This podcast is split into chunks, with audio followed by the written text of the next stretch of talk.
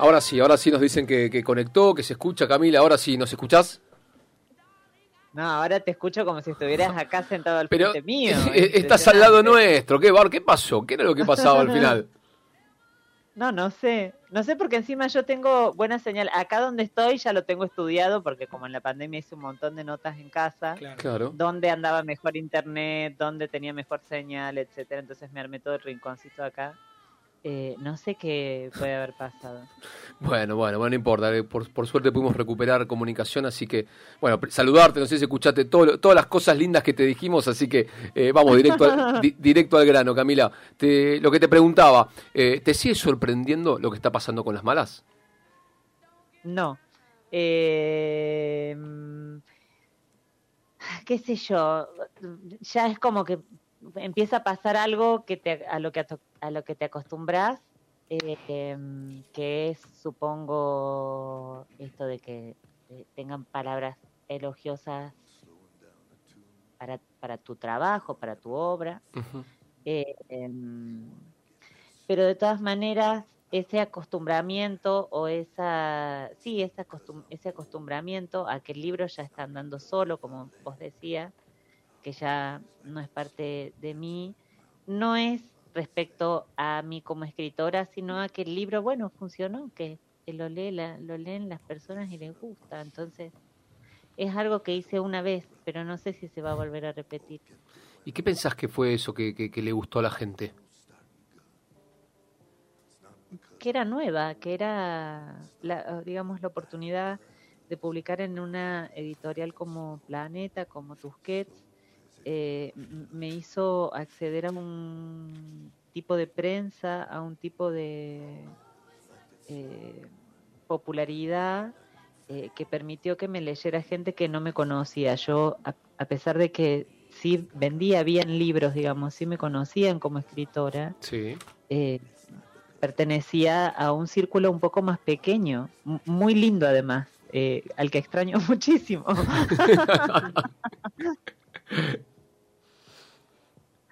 Eh, así que me parece que fue eso, como una novedad eh, de que apareció una travesti que escribió una novela. Bueno, se pusieron a leer también un poco con morbo eh, y eso está muy bien. Eh, Camila, ¿cómo estás? Patricia González López te habla. ¿Cómo va? Em, bueno, qué decir, ¿no? Hablando de ese círculo, la novia de Sandro había salido por Caballo Negro, ¿no? Y ahora reeditado. Eh, después, El viaje inútil, qué libro precioso, qué libro arrollador.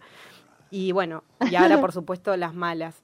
¿Sabes que cuando sabíamos que te íbamos a entrevistar y, estamos viendo qué podíamos preguntarte, habiendo tantas cosas para preguntarte, era muy loco porque vos misma respondés en, tus libros lo que uno quisiera preguntarte, ¿no?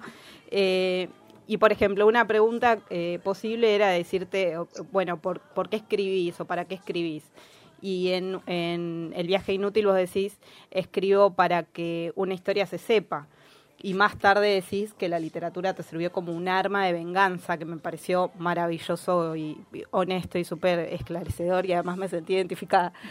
Lo, pero lo que yo te quería preguntar eh, después de este recorrido es si para vos ese concepto es móvil, si para vos sigue siendo eso o si es otra cosa porque también, digamos, ese círculo, no sé si abandonado, pero sí que se fue transmutando y creciendo, em, sigue teniendo para vos el mismo significado, escribir sigue siendo lo mismo, agregaste más cosas. Em, qué bueno. Eh, la, literatura de la venganza debería ser un género. Eh, bueno, pienso que, ay, eh, es difícil la pregunta.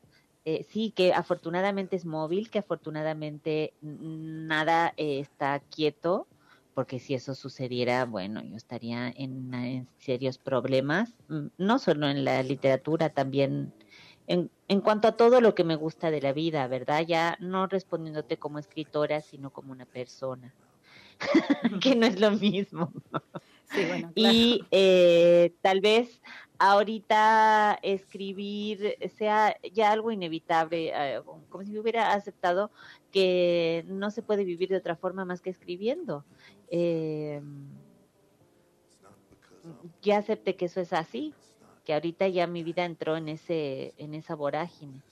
Eh, antes yo podía vivir sin escribir, yo podía vivir sin actuar, yo podía vivir sin cantar, podía vivir sin dinero, podía vivir eh, eh, sin muchísimas cosas. Y ahora no se puede vivir sin escribir. Qué lindo, qué, qué, linda reflexión. bueno, hay una, una, una, frase célebre tuya de, de, de mi primer acto de, de, travestismo fue empezar a escribir y tiene que ver un poco con, con eso, ¿no? Ay, sí, como yo les he perturbado la cabeza a los entrevistadores con esa frase, todos están allí curiosos. Y lo es que, es, que es, hermosa, es, hermosa la... Es hermosa la... Lo peor es que la respuesta, la respuesta es eh, simplonísima. Eh, de verdad yo empecé a escribir eh, como, eh, como mujer. Entonces, eh, eh, pues era algo muy privado, muy que yo debía esconder de mis padres y escribía algo que ya estaba prohibido. Y luego salí a la calle vestida como mujer, pero primero me senté frente a la máquina de escribir y escribía en primera persona como si yo me llamara Soledad, suponte. Eh, y eso yo lo tenía que esconder de manera que yo ya estaba en contacto con eso prohibido y ese especie de pasaje a otro lado, ¿sabes? Eh, eso lo dice muy bien Sharon Olsen en un poema. Ella dice algo así como, ella habla del padre que se gusta de vestirse de mujer en las fiestas de disfraces. Y ella dice algo así como al otro lado de sí mismo. Eh, y yo escribía de esa manera también porque eh, no podía compartirlo con nadie. Era algo, yo me estaba explorando a mí misma a través de eso. Y Camila, ¿qué tal? Juan te habla.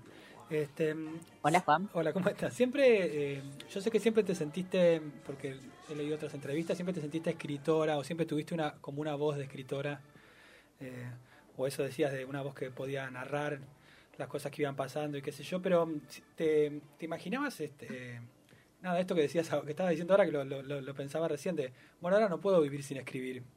Digo, en esa, esa joven soledad que escribía sus primeras historias. Eh, comparada con, con, esta Camila que hoy no puede dejar de escribir, digamos, ¿vos te imaginabas poder finalmente vivir de eso?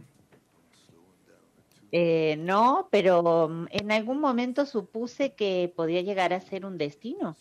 Eh, en algún momento yo pensé que eso podía llegar a pasar, vivir de esa manera. Por algo, yo me vine a estudiar a Córdoba, me vine a estudiar biología y las y las eh, inscripciones estaban cerradas.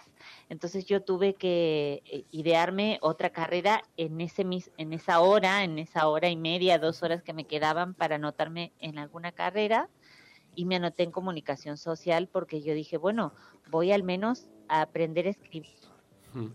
Eh, de manera que, mm, de algún modo, yo creo que podía intuir que había una vocación como la había en el teatro también.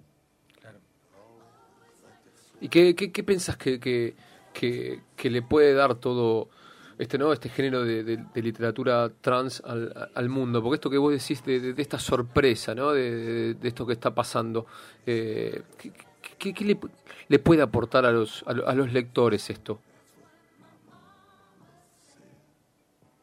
Bueno, no sé si la literatura tenga esa función, sabes, de tener que aportarle algo a alguien. Em, eh, sí creo que mm, cualquier contacto con algo que es hermoso eh, hace que las personas sean más felices y las personas si son más felices pues son mejores más mejores para para el planeta eh, que una persona infeliz verdad em, yo creo que esa distancia de las personas con aunque sea el afán por buscar belleza, por leer algo hermoso, por ver una película hermosa eh, o una pintura o lo que sea, ¿verdad? Eh, contribuye a que el mundo esté así como está. Eh, y las travestis tienen hace mucho tiempo guardado como un secreto algo que tiene que ver con su capacidad para narrar. Yo creo que todas las travestis se escriben en tanto y en cuanto son excelentes narradoras eh, me atrevo a generalizar eh, porque creo que eh, sin duda lo somos. Yo escucho a mis amigas a, contarme cosas que tienen que ver con el trabajo o cosas que tienen que ver con eh, lo que piensan de algo, de una situación, y yo digo, esto es una maravilla, esto, esto, es, esto es para escribirlo, esto solamente hay que grabarlo y escribirlo, porque ellas saben narrar de una manera muy especial, tienen una conexión con el lenguaje que es muy interesante. Yo lo leo en los libros de Marlene, en el diccionario de la T a la T, eh, travesti diccionario de la T. Mira, fíjate qué título. Eh, eh, yo leo eso y digo, esta, esta literatura es maravillosa, esto es necesario que la gente lo conozca. Lógico. Eh, y además, ¿no? sobre todo en las malas, donde, donde empiezan a conjugar y a, y a, convivir diferentes mundos también narrativos, ¿no? Desde, desde paisajes de, de, ficción, cuando hablamos de los hombres sin, sin, cabeza, eh, hay también eh, partes de, de, un policial, eh, todo eso no que parece que convivir en, en, este universo trans que, que, que se muestra o que, o que contás, una especie de, amalgama de diferentes aristas y, y, la gente lo, lo, lo, consume, lo ve, pero eso es una realidad que está, que, está pasando, ¿no? Em, bueno, yo lo escribí así como, como se me dio escribirlo cuando estaba escribiendo. Me senté en la computadora, tenía un par de imágenes y además eh, recordaba a las travestis trepando por los árboles y explicándome cómo yo tenía que rodar a la zanja. Y yo decía, todo esto, estas mujeres, ¿de dónde vienen? ¿Qué clase son? Corríamos por el, eh, por el, por la avenida esa cuando veíamos las luces azules. Oye, eso era de ciencia ficción verdaderamente, ver todas esas travestis corriendo sobre esos tacos. Era una cosa impresionante. Eh, de, edad. Además, algunas travestis tenían, yo no sé, 60 años y corrían sobre esos tacos de acrílico al medio del parque, así a la tierra y al, a la espina y a todo. Yo decía, esto es realmente, y estábamos así acostadas, respirando, era como estar adentro de una película de eh, Ridley, Scott, ¿eh? el director, sí, ¿verdad?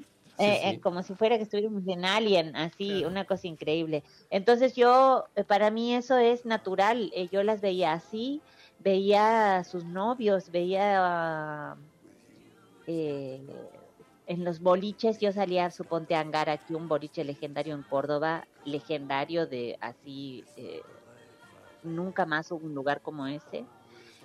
yo las veía aparecer con sus ropas, eh, con sus tetas. Yo decía, esto es de otro planeta, verdaderamente donde yo quería estar. Y para mí ese es el contacto que yo tengo con la escritura también, porque eh, es de donde yo he aprendido a hablar. Exacto. Cada, cada, línea de, de, las malas eh, es, un universo en, sí mismo, ¿no? y me quedo con una que, que es, que, es realmente chocante cuando hablas de la infancia y las travestis son incompatibles. Eh, me parece que ahí no marca también eh, mucho, mucho de, una historia que, que, se necesita contar. Ay, claro, porque a la, porque a la tía Encarna le comienzan a acosar las vecinas porque tiene ese niño.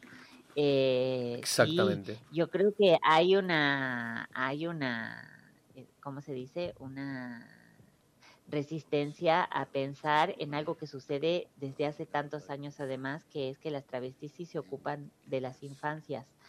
Se les dice madres porque, bueno, no hay otra palabra para nombrarlas todavía, pero ellas hace años que mantienen a sus sobrinos, a sus hermanitos, a los hijos de sus chongos, a eso, lo otro, ¿entiendes? Eh, que mandan su dinero, lo juntan aquí al dinero y lo mandan al norte a, sus hermanas para que críen a sus hermanitos. Yo creo que eso, sin, eso no es maternal, pues que puede llegar a ser, ¿no?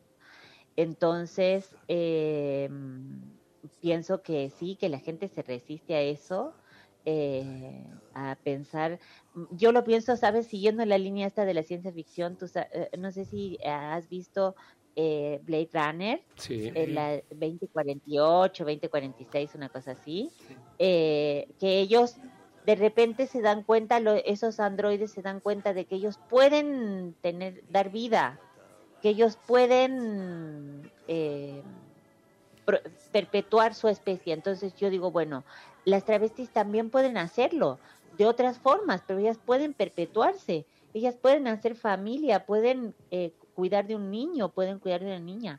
Eh, lo que sucede es que, bueno, eh, para los padres eso es un horror o lo que sea, pero eso sucede desde hace años. Y Camila, hablando justamente de eso, se, eh, se cumplieron nueve años de la, sanción de la ley de identidad de género la semana pasada, si no me equivoco. Este, bueno, sé que, que, también tenés como una militancia referida a eso y quería preguntarte ahí tu opinión sobre cómo ves, cómo ves esa efeméride, si se avanzó en algo, qué, qué, qué positivo o qué falta ves ahí en, en este tiempo que transcurrió. Bueno, yo no espero no haber hecho nada parecido a la militancia porque yo, eh, sabes, soy muy torpe, soy muy eh, muy bruta, yo no, no sé hacer eso, yo no quiero además tener que tener una conducta. Pienso que las personas que hacen eso deben tener una conducta que yo la verdad no tengo. Eh, entonces, yo lo que hago, bueno, es hablar de lo que me toca de cerca, que tiene que ver con el derecho de las travestis porque estoy consciente de lo que me ha pasado, de, de dónde provengo, eh, qué cosas vi, qué cosas sentí, eh, cómo fue ser travesti antes de la ley de identidad de género, cómo fue ser travesti en los 90, cómo fue ser travesti en un pueblo muy pequeño, eh, a, esa edad, con esos padres. Yo puedo identificar todo eso pienso que la ley de identidad de género resolvió algo que tenía que ver con eh, algo civil, eh, pero que de alguna manera se abandonó o no supimos pedirlo, yo fíjate, no sé cómo decirlo, eh, cierta reflexión en torno a cómo revertir la transfobia, a cómo hacer que retroceda eh, e, ese odio hacia las travestis, ¿verdad? Eh, que lleva tantos años orquestado y que no se resuelve solo con que a nosotras nos den un DNI, ¿sabes? Eh, más allá de que a mí me haya resuelto la existencia en muchos sentidos, porque yo he tenido que ir a hoteles donde me decían, oiga señor, oiga señor, ¿sabes? Porque mi documento solo es.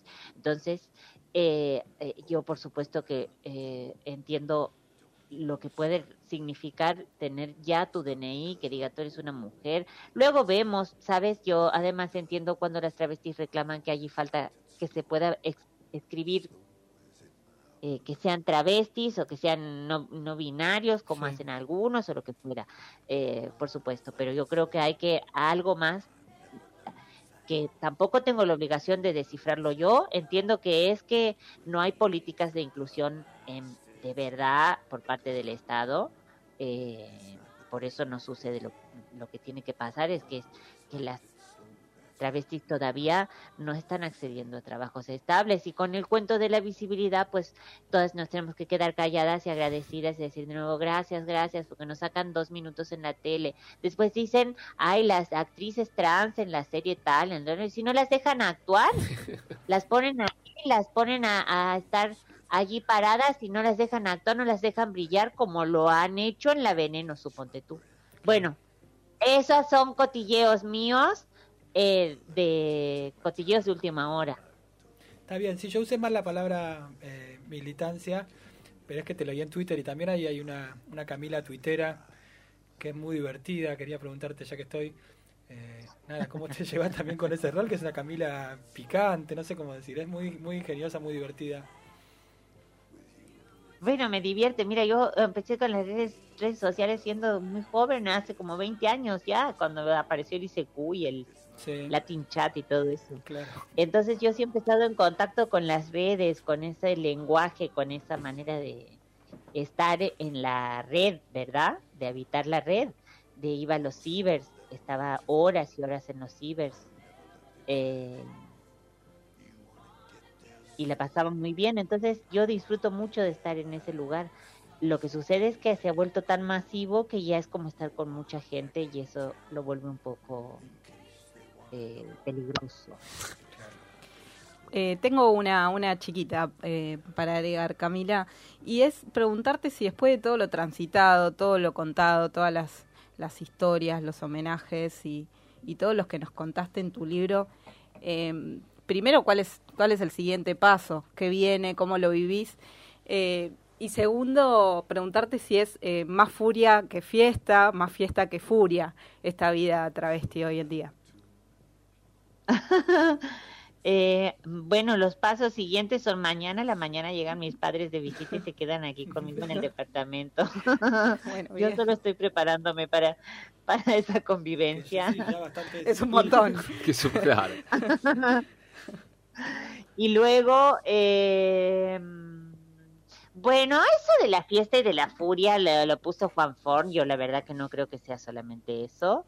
Yo creo que la furia travesti eh, nos la tenemos que masticar las que estamos un poco enojadas y las que estamos un poco, estamos un poco furiosas porque las personas salen luego y dicen, ay, qué mal hablada, ay, qué fuerte. Lo que digo, ay, no, estaba muy enojada, eso no se dice de esa manera, esas no son las formas. Luego se llena la boca hablando de la furia travesti y todo lo que yo creo que sí es necesario que nos enojemos un poquito, que sepamos que tenemos razón, que casi todo lo que tienen los demás lo tienen a costa de cuerpos como los nuestros y que algo de todo eso nos pertenece, que tenemos que exigir que se nos repare históricamente. Eh, y muchísimas cosas que tienen que ver con una furia, que si una no está irascible, pues esa, eso no sale a la luz. Lo firma Camila Sosa Villada, la, actriz y gran escritora que, que, le agradecemos desde, desde los estudios de, Radio Monk. Así que Camila, mil, mil gracias y, bueno, estaremos pendientes de todo, de todo lo que hagas acá en Malas Lenguas y también como, como grandes lectores, lectores tuyos. Ay, bueno, besos, besos y bienes para todos. Adiós. Adiós. Pasó una escritora, pasó otra entrevista de, lujo. La verdad, estamos teniendo eh, una, seguidilla de, nombres hermosos de todos los que lo, que proponemos hacer. Así que una entrevista más, una historia más en Malas Lenguas.